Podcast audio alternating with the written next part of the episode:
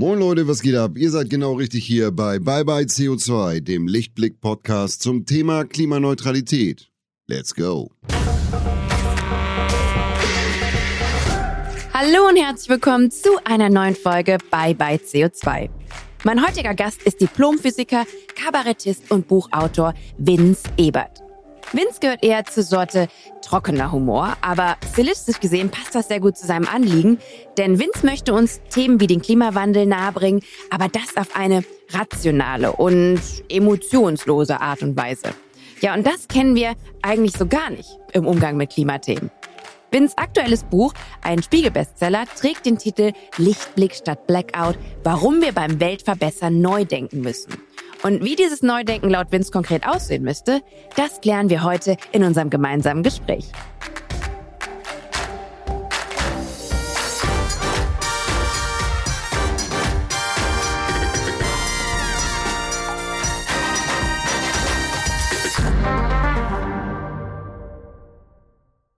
Hallo Vince, schön, dass du da bist. Hallo, ich freue mich. Und dass du die Zeit gefunden hast. Du bist ja sehr, sehr, sehr beschäftigt. Du bist gerade auf Tour, stimmt's? Genau, ich bin gerade auf Tour. Ich bin jetzt gerade in Leipzig und äh, fahre dann weiter nach Erfurt und bin mit meinem Programm Make Science Great Again äh, quasi in ganz Deutschland unterwegs. Wir wollen heute Interview Great Again machen. Ich habe dich gerade eben im Intro schon ein bisschen vorgestellt. Ich würde dich aber noch mal ganz kurz bitten, könntest du noch mal ganz kurz sagen, wer du bist, was du machst für alle unsere ZuhörerInnen, die dich vielleicht noch nicht kennen? Ja, also ich bin ursprünglich, habe ich Physik studiert, ähm, dann habe ich ein paar Jahre Unternehmensberatung gemacht auf der dunklen Seite der Macht.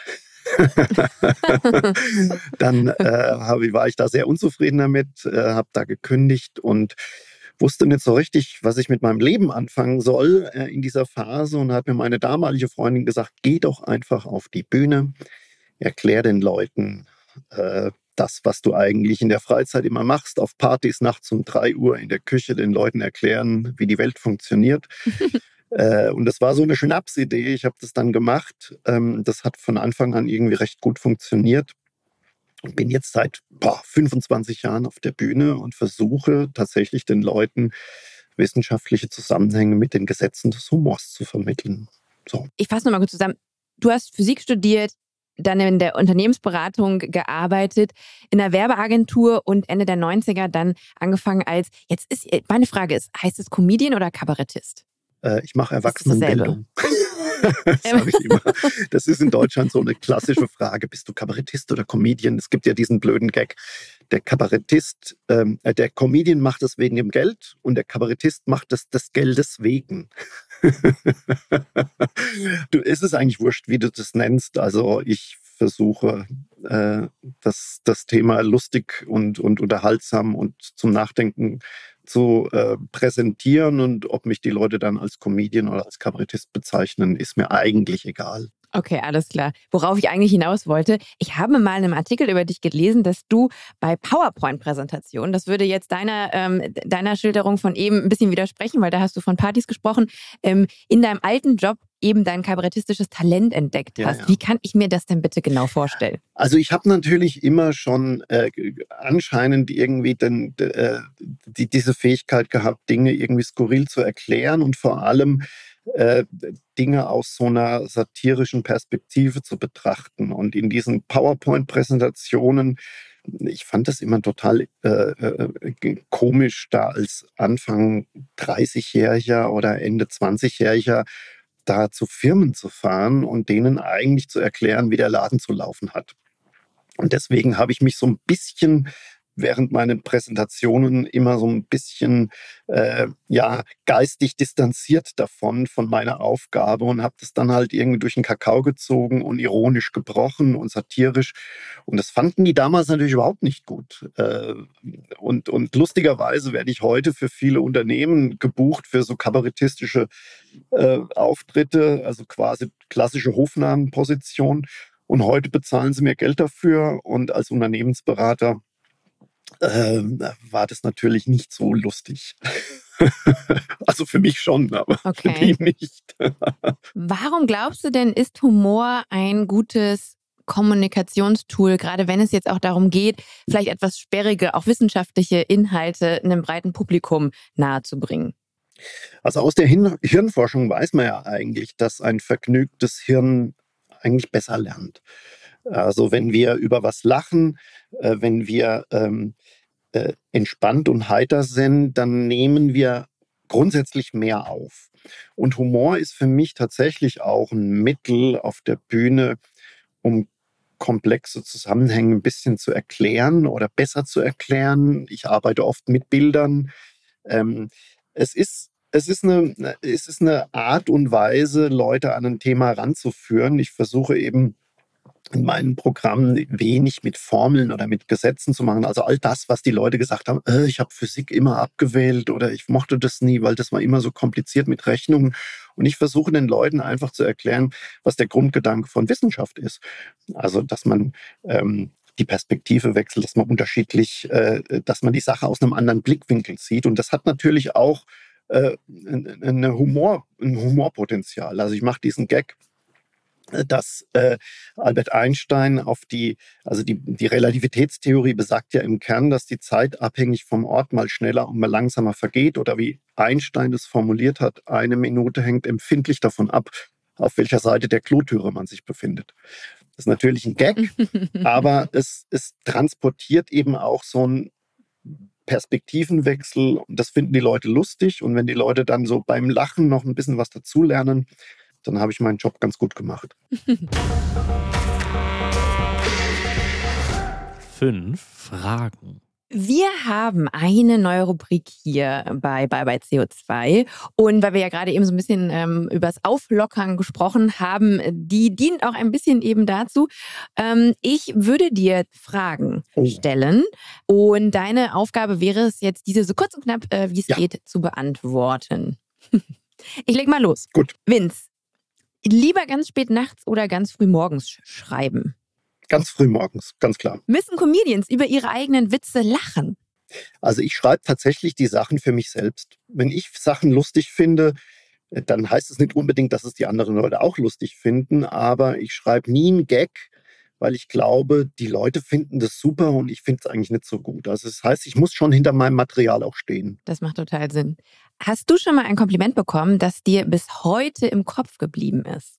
Ja, äh, lustigerweise kam irgendwann mal eine ältere Dame an und sagte zu mir ganz verschämt, Herr Ebert, äh, ich habe Sie jetzt auf der Bühne gesehen und ich muss ganz ehrlich sagen, Sie haben sehr schöne Beine. fand ich total absurd. Aber irgendwie, das ist War mir so das im Sommer und du hattest. Nein, ich hatte ganz aber normalen. Hat sie da was sehen können? Ich hatte einen ganz normalen Anzug an und der war halt schmal geschnitten und sie meinte so als großes Kompliment. Ja, dann denke ich mir, da machst du dir 90 Minuten lang Gedanken über wissenschaftliche Zusammenhänge und dann reden die, Damen über meine Beine. Naja. so, so, ein Kompliment habe ich auch noch nicht bekommen. Ja. Da ging es bei mir immer eher um meine Füße. Aber das ist eine andere Geschichte. Vince, hast du schon mal einen Blackout gehabt?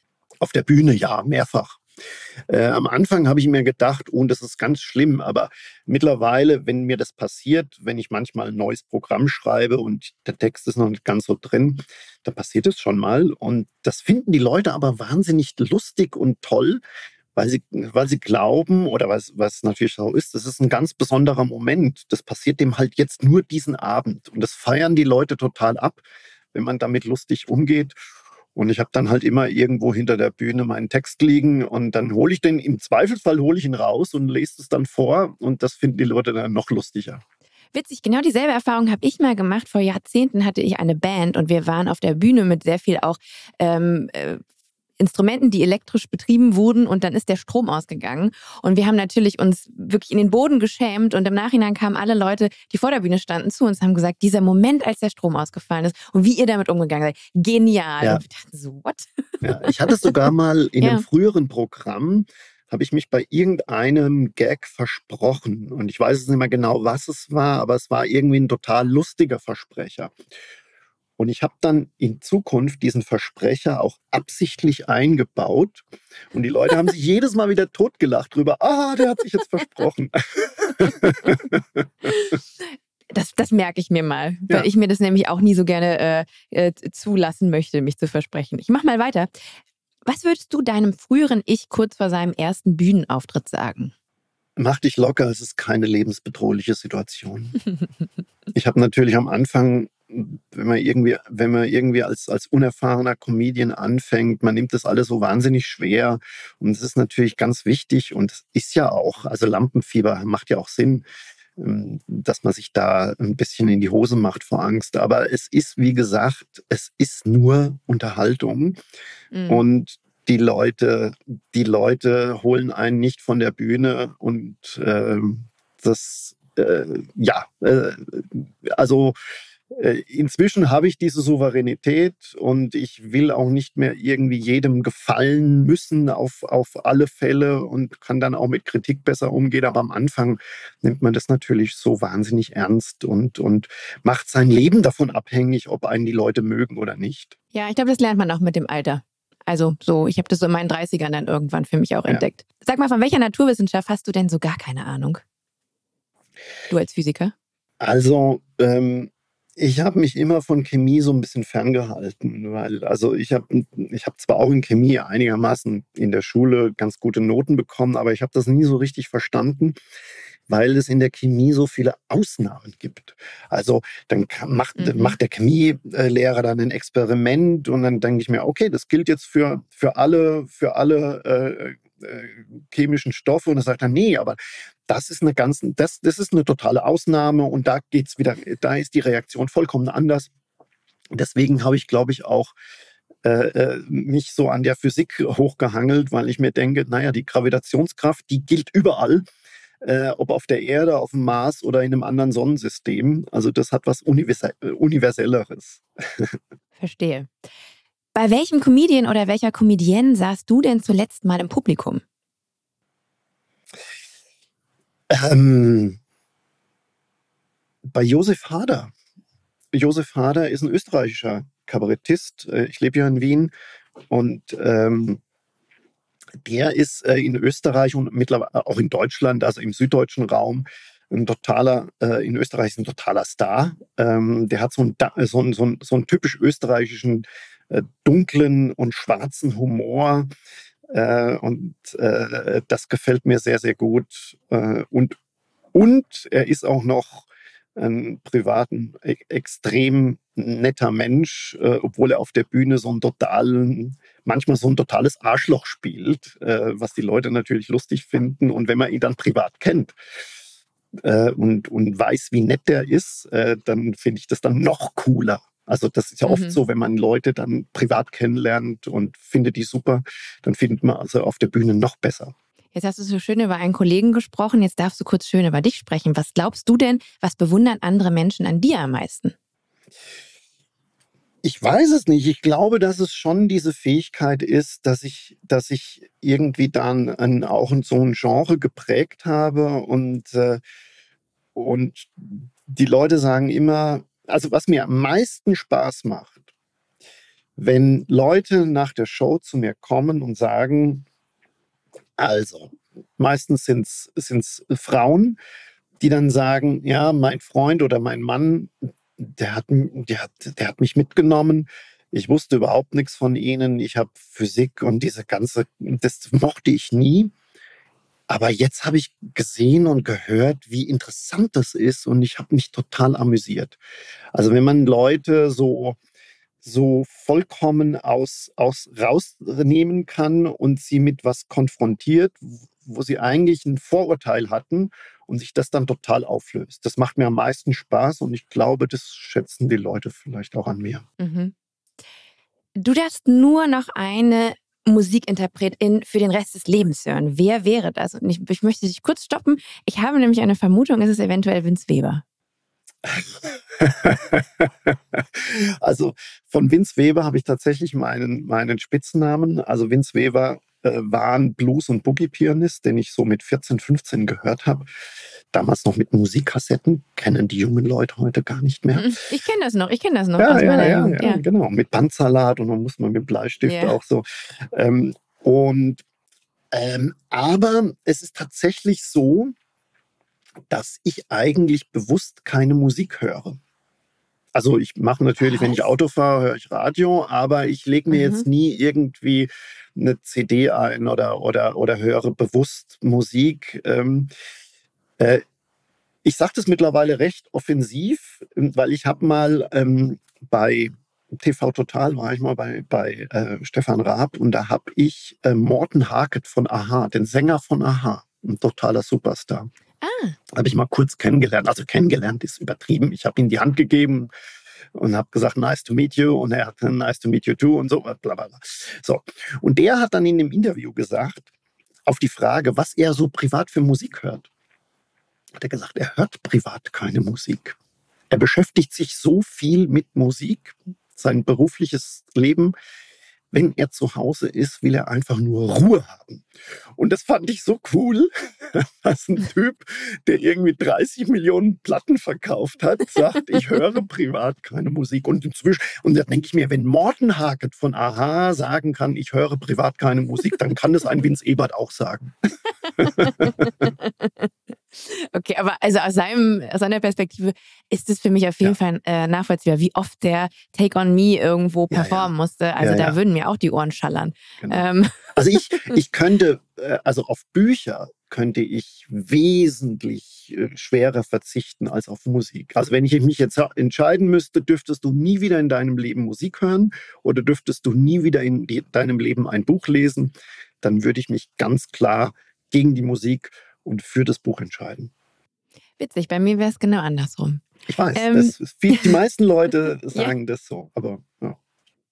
Vince, allerletzte Frage. Hast du einen grünen Daumen? Was ist denn ein grünen? Ach so, mit Blumen und so. Mhm. Nee, gar nicht. Also, ich kann mich noch erinnern, äh, als ich äh, angefangen habe zu studieren, dann hat mir meine Mutter äh, so ein Ficus Benjamini äh, geschenkt für den Einzug ins Neu in die neue WG. Das sieht so aus wie so eine, so eine, so eine Palme auf europäisch, keine Ahnung. Also auf jeden okay. Fall hat sie mir gesagt, stell dir dieses Ding hin, das überlebt sogar einen Atomkrieg. Das ist überhaupt, das ist total pflegeleicht. Das so. Und ich habe es geschafft, dass das Ding innerhalb von drei Monaten eingegangen ist. Also das, ich habe da überhaupt kein Gespür dafür. Ja. Das ist auch nicht so schlimm. Also ich ähm, fasse damit zusammen, du hast keinen grünen Daumen, du hast aber auch keinen grünen Tunnelblick. Und äh, du hörst wahrscheinlich schon heraus, dass ich auf dein aktuelles Buch jetzt überleiten möchte. Ja. Äh, das trägt den Titel Lichtblick statt Blackout, warum wir beim Weltverbessern neu denken müssen. Das ist letztes Jahr im September erschienen, ist auch Spiegel-Bestseller. Und ähm, bei, bei dem Internethandel, dessen Namen ich jetzt ganz bewusst nicht erwähne, ist es übrigens aktuell auf Platz 1 in der Bestsellerliste zum Thema Umweltschutz ja. und zum Thema Umweltverschmutzung. Wusstest du das? Ich, also äh, Amazon hat, Entschuldigung, oh, jetzt habe ich es, oh, jetzt habe ich, wir können es schneiden. Jetzt hast du es gesagt.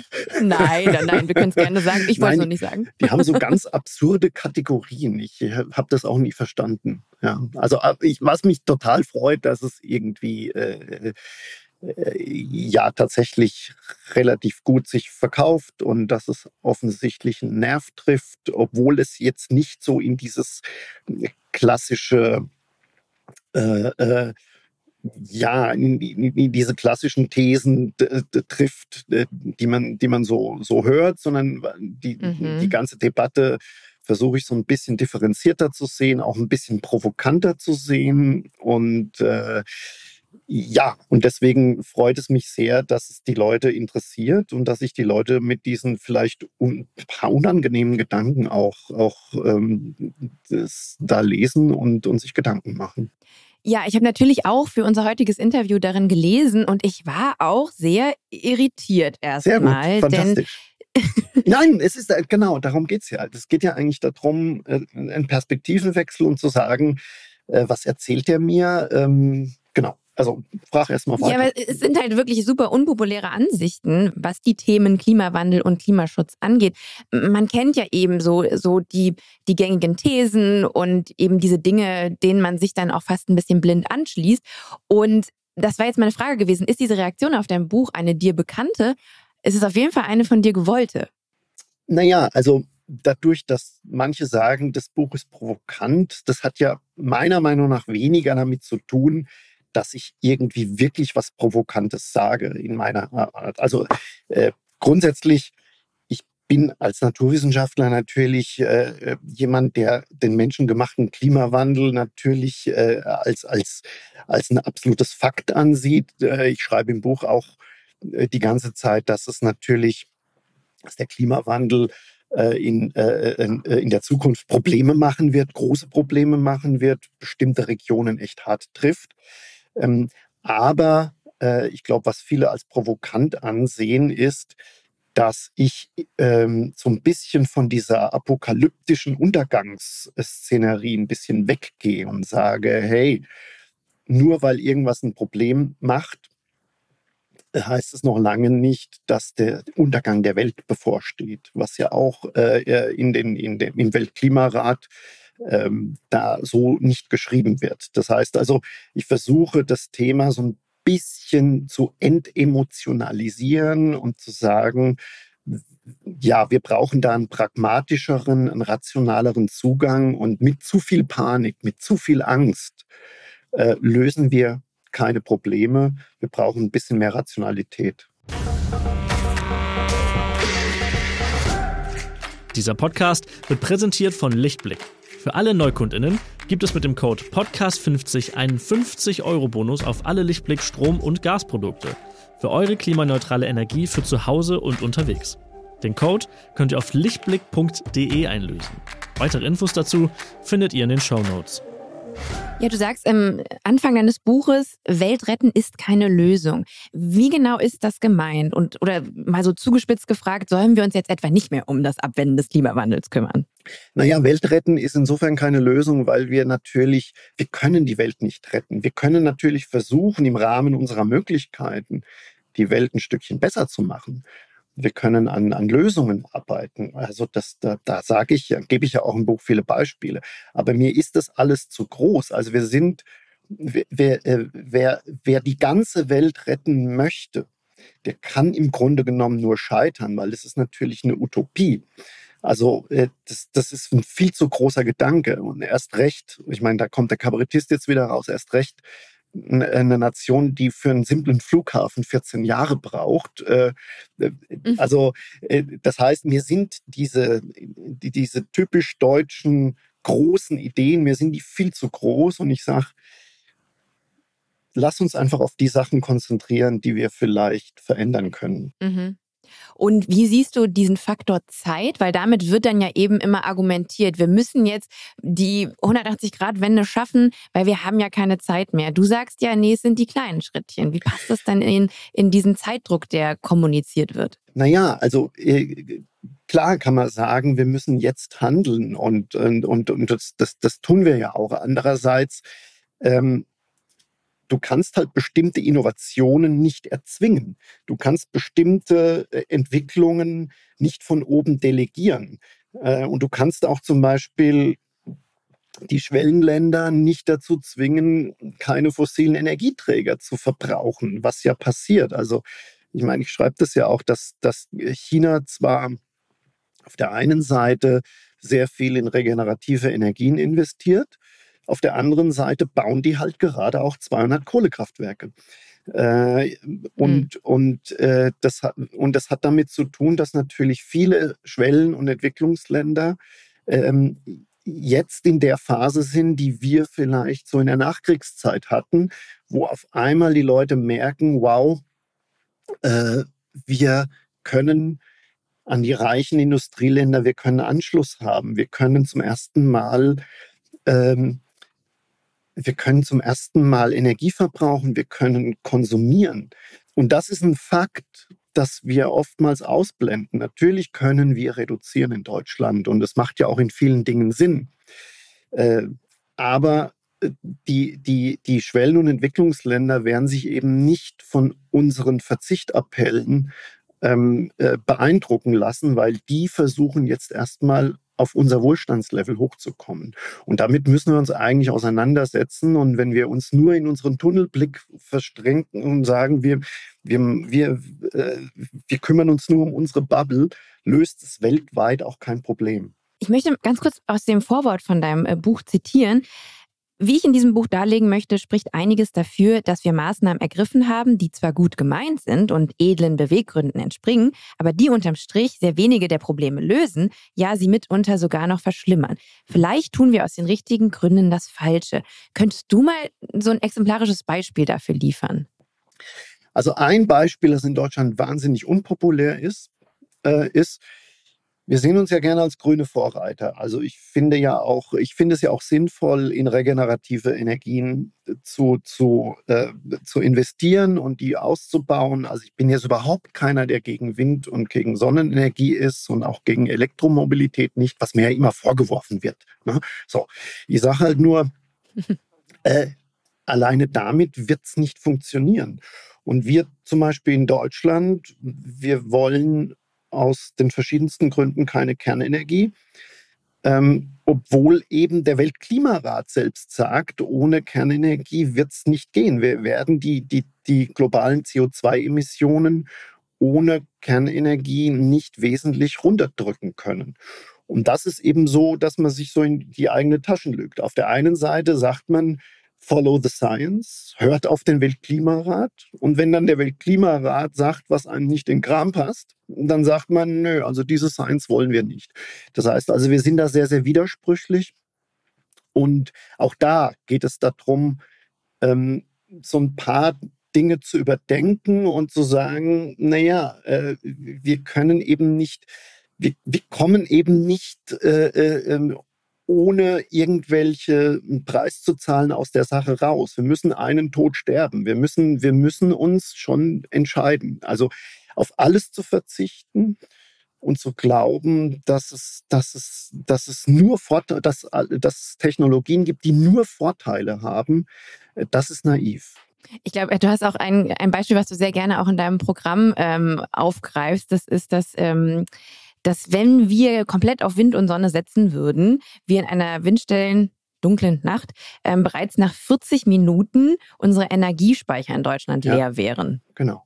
Also wir haben, wenn wir in Deutschland nur Wind- und Sonnenenergie zur Verfügung hätten, also Wasserkraft äh, haben wir in Deutschland drei, vier Prozent. Aufgrund der geografischen Lage ist es, also ich lebe in Österreich, da ist es natürlich besser, aber in Deutschland mhm. haben wir eben nun mal äh, wenig Wasserkraft. Das heißt, wir haben in Deutschland derzeit Energiespeicher in großem Bereich nur für 40 Gigawattstunden in Form von großen Stauseen, die wir haben. Und äh, wir brauchen in Deutschland pro Tag 1,4 Terawattstunden Strom oder Energie. Und das heißt, 40 Gigawattstunden wären 40 Minuten etwa. Das heißt mhm. also, ähm, und da äh, spreche ich ja auch für die Leute, die die Energiewende durchaus präferieren. Die äh, monieren ja auch, dass wir im Grunde genommen ähm, dieses Energiespeicherproblem nicht gelöst haben. Und solange wir dieses Energiespeicherproblem nicht lösen, macht es meiner Meinung nach auch wenig Sinn, noch mehr äh, äh, Wind, Windkraft und, und Solaranlagen zu bauen, weil das ist das Nadelöhr, durch das wir müssen. Wir brauchen. Energiespeichersysteme. Und da haben wir bisher technisch in diesem großen Bereich noch, noch, noch keine richtige Idee. Ja, beziehungsweise äh, steht auch diese Nord-Süd-Verbindung noch nicht, ne? Das ist ja auch was, an dem es hakt. Die, die Stromtrassen. Man müsste nicht speichern. Genau, genau. Genau, ja, ja, ja. Ja, ja. Und das ist, und das ist ja auch sowas. Also dieselben Leute, die sagen, ja, wir brauchen Offshore-Windparks und wir müssen da mehr äh, investieren. Das sind oftmals dieselben Leute, die dann eine Bürgerinitiative gründen, wenn die Starkstromtrasse vor, unserem, äh, vor ihrem Haus entlang läuft. Das heißt also, mhm. Äh, das, das, äh, und, und, und diese Dinge zeige ich eben auf und sage, hey, also wenn wir, wenn wir schon eine Lösung wollen, müssen wir eben auch mit ein paar Nachteilen ähm, äh, uns da beschäftigen. Wenn es um Klimaaktivismus geht, wird die Wissenschaft ja oft für Argumentationsführungen ähm, genutzt. Was ist denn deiner Meinung nach die Aufgabe von Klimaforschung, also Wissenschaft, und was ist nicht ihre Aufgabe? Mhm. Und wie wird, wird Wissenschaft da vielleicht auch ein bisschen ausgenutzt oder falsch eingesetzt? Also mir ist es ganz wichtig, so ein bisschen zu unterscheiden zwischen Klimaforschung und Klimapolitik. Und mhm. ähm, also in der Wissenschaft generell, in der Naturwissenschaft geht es erstmal darum, ähm, irgendwelche Zusammenhänge zu erklären, aufzuzeigen und eben zu fragen, wie funktioniert die Welt. Ähm, in der Wissenschaft als, als Methode geht es eigentlich nicht darum, die Welt zu bewerten. Also ich sage mal ganz pauschal, ein, ein Kernphysiker, der kann dir ganz genau ausrechnen, wie viel Energie durch eine Kernspaltung frei wird. Aber ein Kernphysiker oder die Kernphysik selbst macht eigentlich keine Aussagen darüber, ob Kernenergie gut oder böse ist, ob wir das wollen oder nicht wollen, ob es gesellschaftlich sinnvoll ist oder nicht. Das ist eine Frage, die eigentlich die Politik oder die Gesellschaft ähm, äh, entscheiden muss. Und nochmal zurück zur Klimaforschung. Wir, wir, wir, mir verschwimmt immer diese Diskussion Klimaforschung und Klimapolitik miteinander. Nur weil wir eine Diagnose haben, die Erde erwärmt sich, wir Menschen sind daran schuld, das wird Probleme geben, heißt es noch lange nicht, dass wir uns, dass es eine, eine eindeutige Maßnahme gibt, die richtig oder falsch ist. Also wir sehen das ja mhm. auch, dass es, dass, also Deutschland hat eine andere Klimapolitik als Finnland. Finnland hat eine andere Klimapolitik als USA und USA hat eine andere Klimapolitik als China, weil es mhm. eben unterschiedliche Länder sind und unterschiedliche äh, Prioritäten ähm, das heißt, man kann eben nicht eindeutig sagen, das ist die perfekt richtige Klimapolitik und das ist die falsche Klimapolitik. Das heißt, das müssen wir eigentlich abwägen. Das ist, das ist verhandelbar. Im Gegensatz zu wissenschaftlichen Fakten, die natürlich nicht verhandelbar sind. Hm.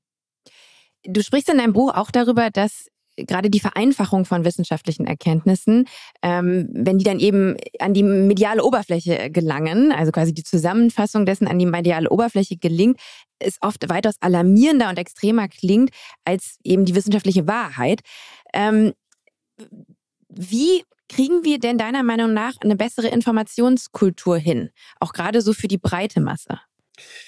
Das ist ein großes Problem, weil wir natürlich vielleicht auch bedingt durch die sozialen Medien ähm, neigen die, die, die, Medien selbst dazu, also durch die Algorithmen, durch die ganzen, äh, wie sie programmiert sind, dass wir eigentlich immer mehr in diesen extremen Positionen hin und her wabern. Also es gibt auf der einen Seite, ich sage jetzt mal, die, äh, und das, das sind beides kleine Gruppen eigentlich. Das sind, die einen sagen, morgen geht die Welt unter.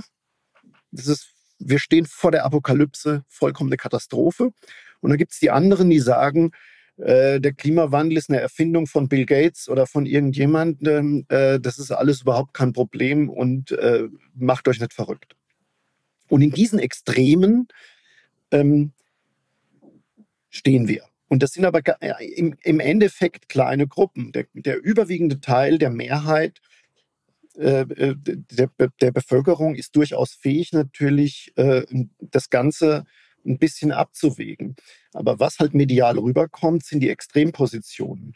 Und äh, darum geht es im Buch eigentlich auch, dass ich sagen will, Mainstream ist eigentlich nicht das, was die Mehrheit denkt, sondern das, wovon die Mehrheit denkt, dass die Mehrheit denkt. Das heißt also, wir, mhm. wir verwechseln oftmals diese kleinen Gruppen mit dem, mit dem Mainstream. Und es ist schwierig, da wieder zu einer, zu einer, zu einer äh, sachlichen Debatte zu kommen, weil natürlich wir alle dazu neigen, sofort bei einem Statement, das uns vielleicht nicht gefällt, den anderen moralisch in die eine oder in die andere Ecke zu schieben.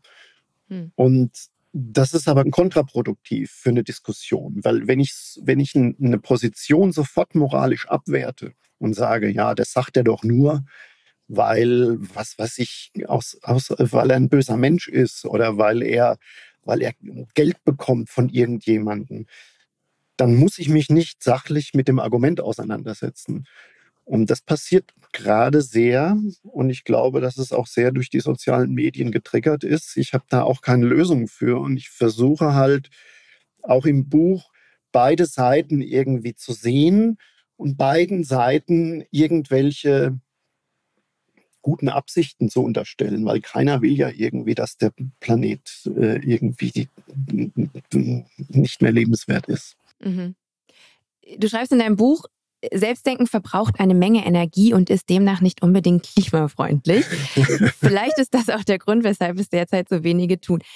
Dazu meine persönliche Meinung. Ich glaube, dass es der Komplexität der Dinge ein bisschen geschuldet genau. ist. Ne? Also wenn man den Klimawandel betrachtet, warum erwärmt sich die Erde? Das sind sehr komplexe Vorgänge und ich habe auch erstmal einen Moment gebraucht, bis ich ähm, diese Zusammenhänge überhaupt erstmal verstanden habe. Könnte das eventuell auch ein Grund sein, warum sich Menschen den eben gängigen Theorien anschließen? Man möchte ja auf der richtigen Seite sein, aber ist halt auch auf der anderen Seite keine Wissenschaftlerin und schließt sich deswegen eben Meinungen an, die einfach richtig ja. klingen? Also unser Gehirn simplifiziert natürlich sehr gerne. Also weil wir, eine, und du hast vollkommen recht, wir leben in einem komplexen System, die Welt wird immer komplexer. Äh, und in komplexen Systemen gibt es keine eindeutig richtige und keine eindeutig falsche Lösung. Also ich habe das auch im Buch beschrieben, wenn, ähm, wenn du, man, man, weiß zum Beispiel, wenn die Leute, wenn eine Gesellschaft reicher und wohlhabender wird, dann macht sie sich automatisch mehr Gedanken über die Umwelt. Ah. Ist ja auch ganz klar. Also wenn ich, wenn ich, wenn ich nicht weiß, ob ich das nächste Jahr überlebe, dann ist es mir doch vollkommen egal, ob der Fluss von mir verdreckt ist, weil da habe ich andere Probleme. Aber wenn ich wohlhabender, reicher werde, dann machen sich die Leute Gedanken über Umweltschutz. Das ist deswegen äh, ist, ist in Deutschland, in den reichen Ländern, äh, die, die Flüsse sind sauberer, die Umwelt ist sauber. So. Und das hat dann aber gleichzeitig den großen Zielkonflikt, wenn Menschen reicher werden, verbrauchen sie mehr Energie und mehr, mehr Ressourcen. Das heißt, ganz salopp gesagt, pauschal, arme Gesellschaften schädigen die Umwelt und reiche das Klima. Das heißt also, und das ist ein Zielkonflikt. Und wir versuchen natürlich, ähm, und unser Gehirn hasst diese Konflikte. Unser Gehirn hasst Ambivalenz. Und deswegen versuchen wir gerne ein komplexes Problem zu simplifizieren. Entweder sagen wir, den Klimawandel gibt es nicht. Oder die anderen sagen, naja, wenn ich einen Ökostromtarif kaufe, dann rettet das die Umwelt. Und das sind beides eigentlich Dinge, die zwar uns selber, demjenigen, ein gutes Gewissen oder, oder, oder eine Entlastung bringen, aber die vielleicht unter dem Strich das Problem überhaupt nicht lösen oder überhaupt nicht sehen. Und das ist schwierig. Ist, ist das ein bisschen das, was du meinst mit beim ersten Kapitel? Ähm, Gibt es einen Abschnitt, in dem du äh, erwähnst, dass äh, Querdenken wieder great again gemacht werden soll, äh, um es jetzt mal im US-Jargon auszudrücken. Du warst ja auch äh, längere Zeit ja. in den USA. Ähm, das, ja, das ist auch wieder was Irritierendes, weil wir haben ja eigentlich in den letzten Jahren abgespeichert, dass Querdenken was Schlechtes ist. Ja, ja, also dieser Begriff Querdenker ist natürlich durch die Bewegung vollkommen diskreditiert worden, weil früher waren Querdenker einfach jemand, also in der Wissenschaft ist das oder in der Ingenieurstechnologie, in, je, in jedem kreativen Beruf ist eigentlich Querdenken vor, diesen, vor dieser äh, misslichen Situation und dieser, dieser, dieses Framing von diesen, von diesen Leuten ähm, ist natürlich was, was Tolles, weil du musst, du kommst auf neue Erkenntnisse nur dann, wenn du anders denkst, wenn du die, Perspektive wechselst, wenn du quer denkst. Und die Querdenkerbewegung in der Corona-Zeit hat natürlich was ganz anderes gemacht. Die hat irgendwie äh, gesagt, wir ignorieren das, was, was, was da existiert und bezeichnen uns dadurch als Querdenker. Und dadurch ist dieser Begriff natürlich äh, vergiftet worden. Und, ähm, aber grundsätzlich äh, brauchen wir natürlich Leute, die, die anders denken. Wir, wir sehen es in jedem Bereich. Also äh, ob das jetzt in der Kunst ist, ähm, ob das in der Wissenschaft ist, äh, es waren immer die Leute, die ein bisschen anders die Sache gedacht haben, die revolutionäre Durchbrüche erzielt haben. Ein Moment, wo ich dich beim Querdenken quasi äh, erwischt habe, war, als du in deinem Buch das Konzept der Nachhaltigkeit hinterfragst. Weil, also in meiner Welt lautet eins der zehn Gebote, du sollst nicht das Konzept der Nachhaltigkeit hinterfragen. Ähm, was genau kritisierst du denn daran? Naja, ich, äh, ich kritisiere nicht das Konzept der Nachhaltigkeit. Also äh, das, was wir, glaube ich, unter Nachhaltigkeit verstehen, ist, dass wir natürlich auf unsere Umwelt achten und dass wir versuchen, mit Ressourcen sparsam umzugehen. Und das ist, macht ja total Sinn. Aber ja, es, wird, es wird halt so als Buzzword für alles benutzt. Und wenn man sich ursprünglich anguckt, woher, woher das Wort Nachhaltigkeit kommt, dann stammt es aus der Forstwirtschaft. Und damals hat man eben gesagt, in der Forstwirtschaft vor 120 Jahren, glaube ich, kam das, der Begriff zum ersten Mal auf. Wenn ich ein Stück Wald habe, dann kann ich mit einem gewissen Energieaufwand, ähm, dann ist die Bewirtschaftungsweise dann nachhaltig, wenn ich genauso viel äh, Holz entnehme, wie wieder nachwächst. Genau, mhm, das findet man bei Wikipedia. Diese, genau. Diese das heißt, ich kann dieses System in einem stabilen Gleichgewicht halten. Mhm. Mit einem gewissen Energieaufwand. Auch wenn der Wald natürlich ein komplexes System ist, aber man kann, ich kann das durch äußere Einflüsse in einem stabilen Gleichgewicht halten. Das ist das, Prinzip, das Originalprinzip der Nachhaltigkeit. Jetzt ist es aber so, dass in einer komplexen Gesellschaft, in, einem, in unserem Planeten, wir in keinem stabilen System leben. Wir, wir leben in einem dynamischen System. Wir haben Bevölkerungswachstum, wir haben wissenschaftliche Erkenntnisse, wir haben neue revolutionäre Durchbrüche, wir haben äh, Naturkatastrophen, wir haben eine Vielzahl von Einflüssen, die dafür, die dazu, äh, so, dafür sorgen, dass wir praktisch in immer neuen Gleichgewichtszuständen sind. Also vor 120 Jahren hatten wir eine Milliarde Menschen auf diesem Planeten. Jetzt haben wir acht Milliarden Menschen. Das ist ein vollkommen anderer Gleichgewichtszustand. Das heißt, in einem dynamischen System gibt es temporäre Gleichgewichte, die sich aber permanent verändern. Ähm, und dadurch, und das, und das Konzept der Nachhaltigkeit geht eigentlich davon aus, dass es einen einzigen Gleichgewichtszustand gibt. Also hätte vor 120 Jahren ein, ein Nachhaltigkeitsexperte gesagt, oder hätte man dem erzählt, du, wir werden in 120 Jahren 8 Milliarden Menschen sein, dann hätte der gesagt, das geht nicht. Wir können diese Menschen gar nicht ernähren, weil er natürlich mhm. von diesem statischen Gleichgewicht ausgegangen ist. Und das ist ein, es ist ein bisschen ein Denkfehler, was natürlich nochmal nicht heißt, dass wir äh, auf unsere Umwelt achten sollten und, und gucken sollten, dass wir Probleme lösen. Ist es klar Von, geworden, so ein bisschen? Ja, total. Ja. Ähm, anknüpfend daran, weil wir jetzt gerade bei Denkfehlern waren, würde ich gerne noch jetzt so als allerletzte Frage einen Mythos äh, oder etwas, was du als Mythos bezeichnest, noch hinterherwerfen. Du sagst, dass das 1,5 Grad Ziel des Pariser Klimaschutzabkommens in wissenschaftlicher Hinsicht ein Mythos ist. Mhm. Das, also, weil das ja auch wieder, wieder ja genau ein Argument ist, was immer, immer wieder aufpoppt. Ne? Ja, wir ja. dürfen, wir müssen das erreichen und ganz schlimm wäre zwei Grad. Könntest du das ganz genau erklären? Ja, genau. Kann ich sehr, erklären. Sehr also, das 1,5 Grad Ziel wurde ursprünglich im Pariser Klimaschutzabkommen zum ersten Mal benutzt oder verwendet. Und es war aber keine, kein, kein, keine, keine Grenze, die ursprünglich die Klimaforscher formuliert haben, weil sie gesagt haben, über 1,5 Grad läuft was fundamental anderes als unter 1,5 Grad, sondern es war im Grunde genommen eine, eine Formulierung von, von, von Aktivisten und von Politikern. Und dann haben die gesagt, haben die Wissenschaftler gefragt, was würde es denn benötigen, um 1,5 Grad zu erreichen? Und da haben die Wissenschaftler gesagt, naja, um 1,5 Grad zu erreichen in der Zukunft, äh, da müssten wir fast utopische Anstrengungen dafür äh, äh aufwenden um, um, um, die, äh, um die Globaltemperatur darunter zu prügeln. Und dann entstand dieser Mythos, die Wissenschaftler haben gesagt, wir müssen auf alle Fälle 1,5 Grad Ziel erreichen, sonst passiert was ganz Schlimmes. Hm. Nochmal, es geht nicht, natürlich passiert bei 2,0 Grad mehr und schlechteres als bei 1,5 und bei 3 Grad noch mehr. Aber es ist eben nicht eine Grenze, ähm, ab der die Welt quasi in die Apokalypse fällt. Und äh, das ist mir eben ganz wichtig zu sagen. Das ist, das ist, und, und wenn du dich mit Klimaforschern unterhältst, ich habe für das Buch sehr, sehr lange mit, mit äh, Professor äh, Marotzke vom Max-Planck-Institut für Meteorologie, einer der Leitautoren des, der, des Weltklimarats, geredet. Und der hat natürlich gesagt, ja, bei 1,5 Grad, wir werden das Ziel reißen wahrscheinlich, wenn wir die ganzen Entwicklungen sehen.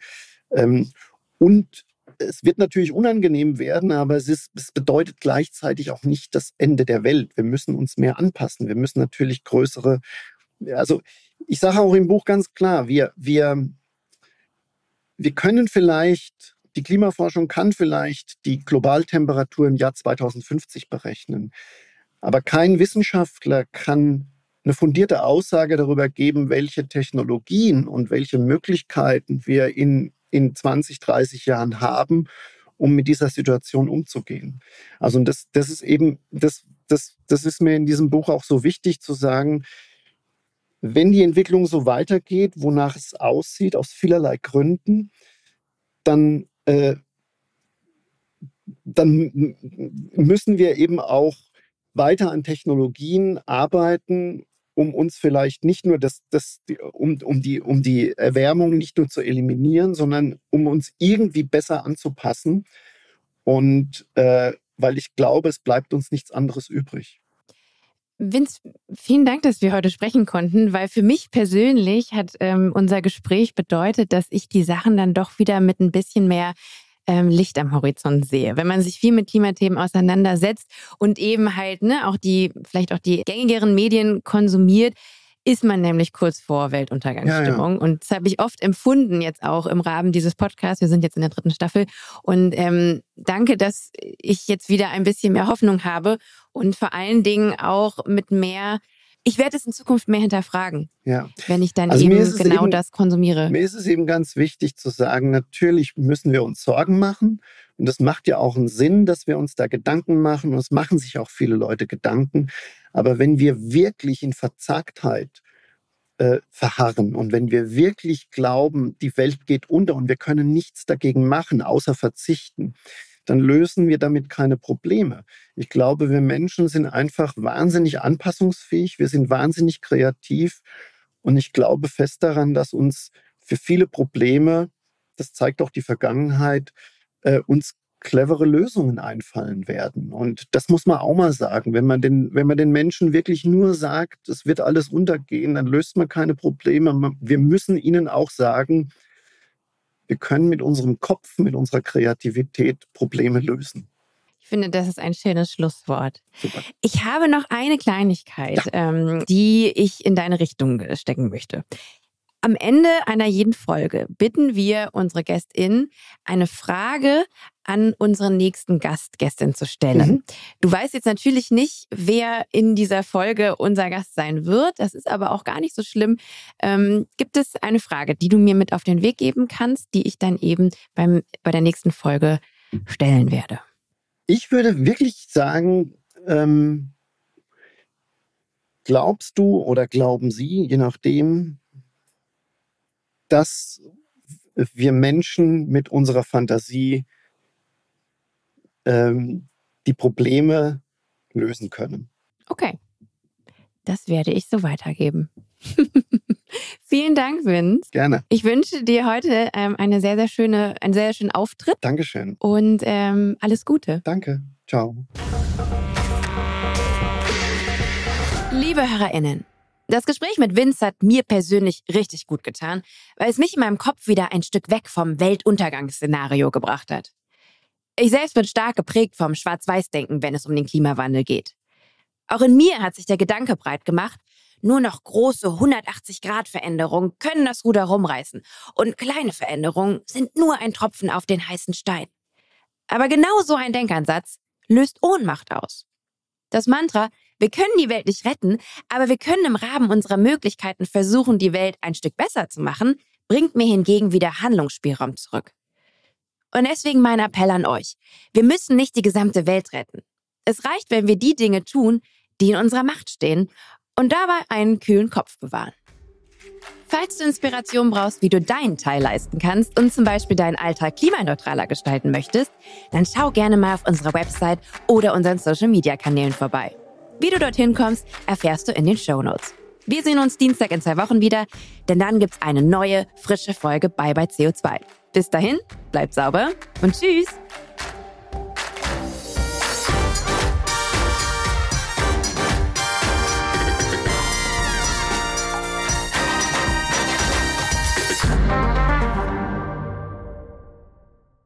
Eine Produktion von Podstars für Lichtblick.